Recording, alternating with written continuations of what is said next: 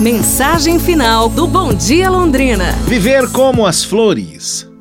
Mestre, como faço para não me aborrecer? Algumas pessoas falam demais, outras são ignorantes, algumas são indiferentes. Sinto ódio das que são mentirosas. Sofro com as que caluniam.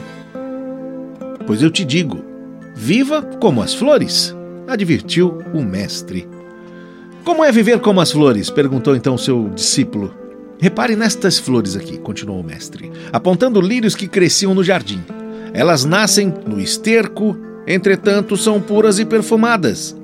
Extraem do adubo mal cheiroso tudo o que lhes é útil e saudável, mas não permitem que o azedume da terra manche o frescor de suas pétalas.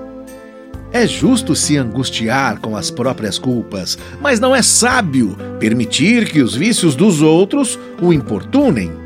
Os defeitos deles são deles e não são seus. Se não são seus, não há razão para aborrecimento.